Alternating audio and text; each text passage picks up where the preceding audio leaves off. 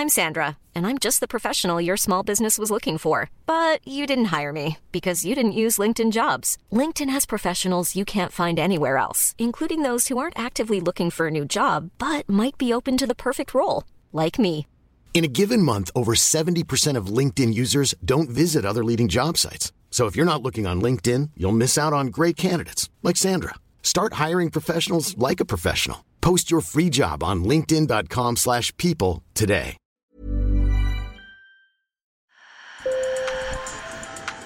Bonjour. Hello. Hola. Marhaba bikoum. Sur le fil, Le podcast d'actu de l'AFP.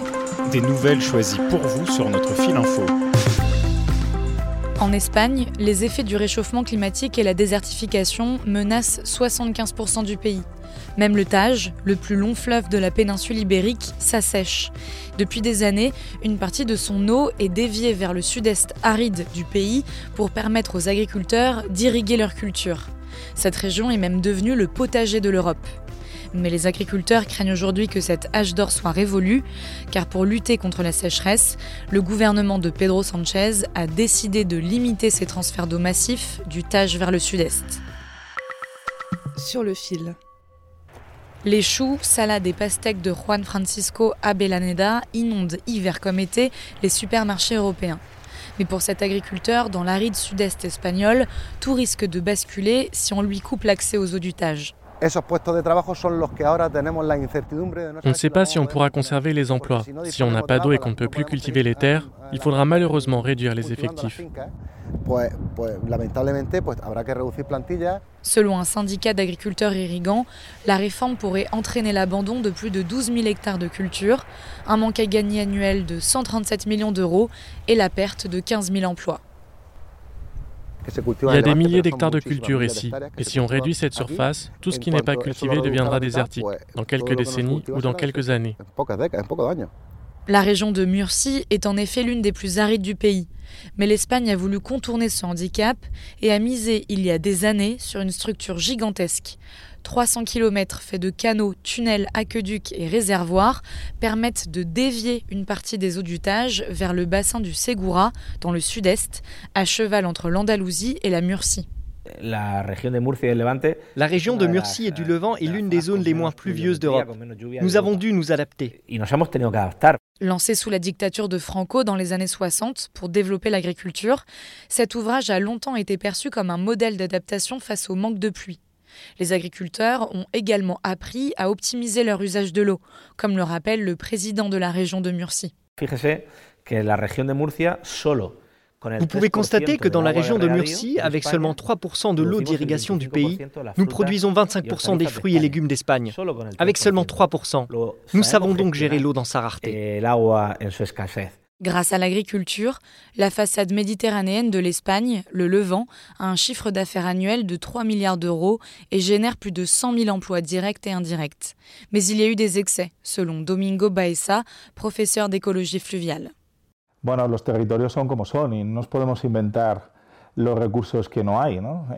Les territoires sont comme ils sont et nous ne pouvons pas inventer des ressources qui n'existent pas.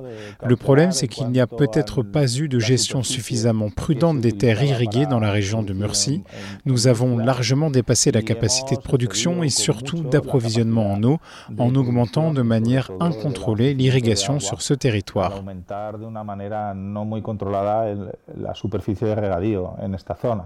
Et face au réchauffement climatique, cette situation n'est plus tenable selon lui.